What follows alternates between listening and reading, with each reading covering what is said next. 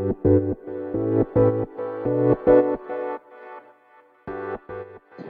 い、皆様おはようございます。ラチェです。このチャンネルでは、見習いこんまり流片付きコンサルタントである私が、もっと片付きがしたくなる、そんな理由だったり、効果やメリットについて話をしているチャンネルでございます。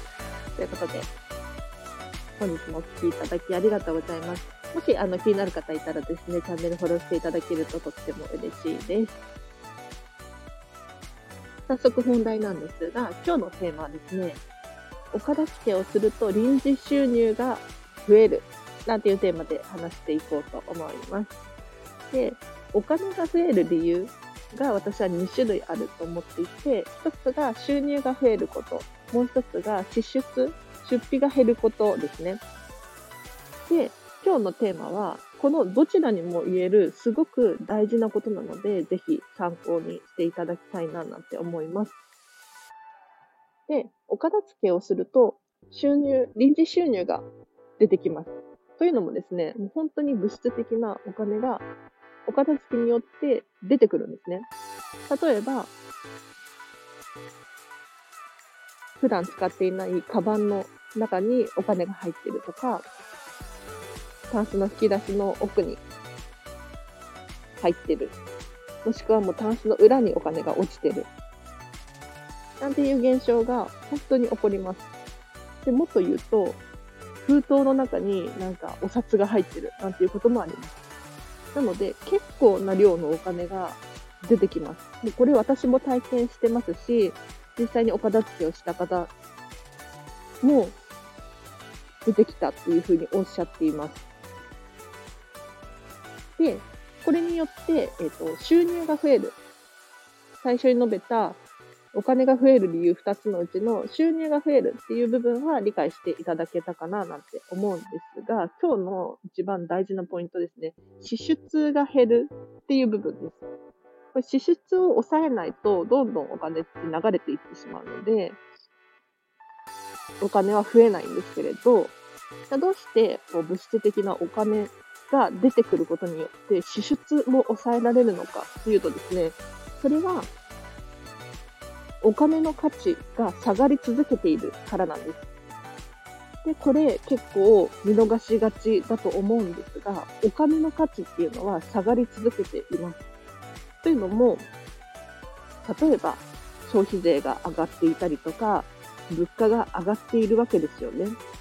要するに、10年前、20年前の500円の価値が、そのまま今も500円の価値であるかどうかっていうと、そうではないんですよ。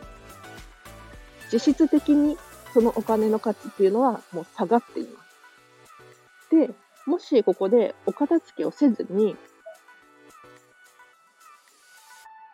お金が忘れ去られていた状態でもう何年も何年も長い間放置されていたらどうなると思いますか？この時点でお金の価値がどんどんどんどん下がっていってしまっているんですよ。例えば100円ショップに行ったとしても、もう10年前だったら105円とかで買えていたものが、今もう110円払わないと買えないわけですよ。なので、もし自分自身がすっかり忘れちゃっているお金っていうのがあるのであれば、早く探し出してですね、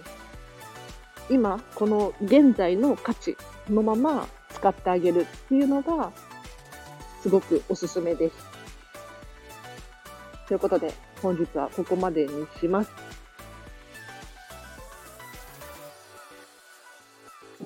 本当に、あの、お片付け、お金、お片付けに対してのお金に限った話じゃなくって、例えばお給料とかもそうなんですけれど、物価が上がっているのに、収入がそんなに上がっていないってなると、実質的に考えると、お給料自体は上がっていないんじゃないかななんて、すごく私自身も、うん、思うところがあるので、お金の価値っていうのは下がり続けます。これはもう、日本でもそうですし、外国でもそうなんですよ。なので、もしお片付けを終えてなくってお金がどこかに隠れているなんていうのはもったいないので、ぜひお片付けをしてください。で今日ちょっと紹介したいものがあってですね、本当におすすめです。えっ、ー、と、部屋を片付けてると、私なんか特にそうだったんですけれど、外貨がめっちゃ出てくきたんですね。結構旅行が好きで外国にも結構行っていたので、外貨がめちゃめちゃ出てきたんです。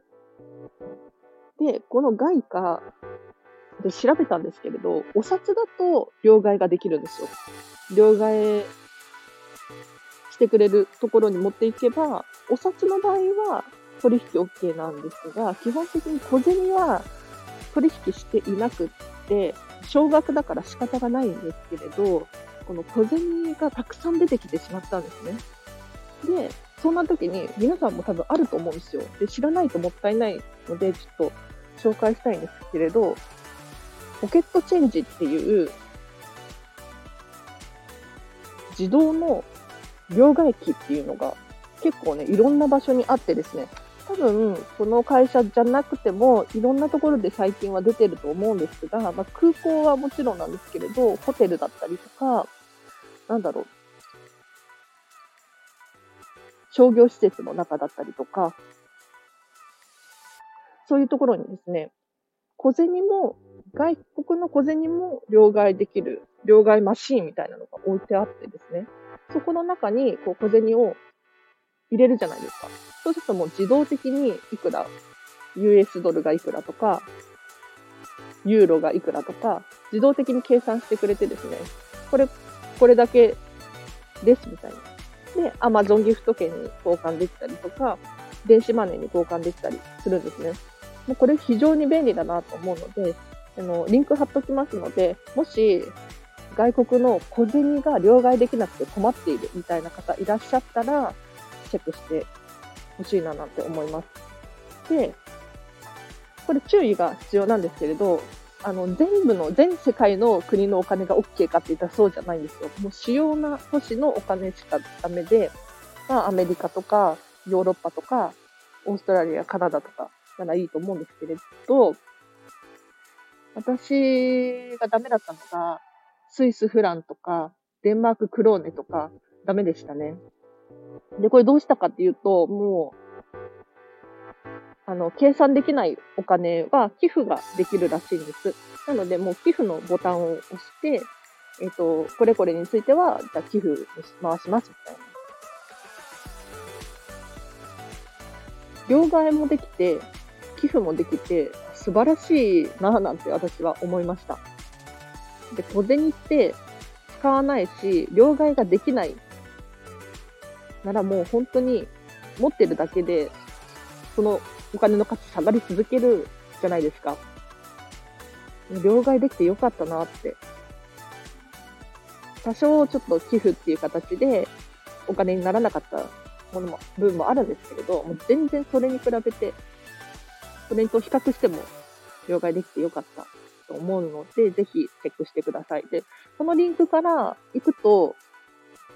えっ、ー、と、クーポンコードが現れて、で、それを、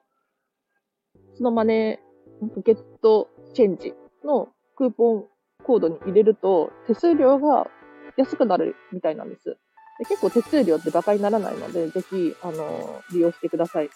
はい。ということで、今日の合わせて聞きたいなんですが、過去にですね、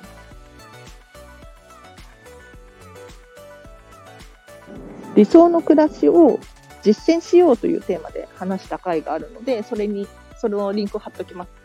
で、これどういう回かっていうと、例えば、なんとなくただ漠然とお金持ちになりたいとか、広いお家に住みたいなんていうふうに思っていませんか？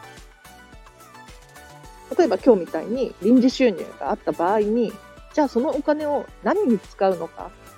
いくらを何に使うのかっていうところまできちんと考えられていますかっていう話を詳しくしている回がありますので、ぜひぜひチェックしてみてください。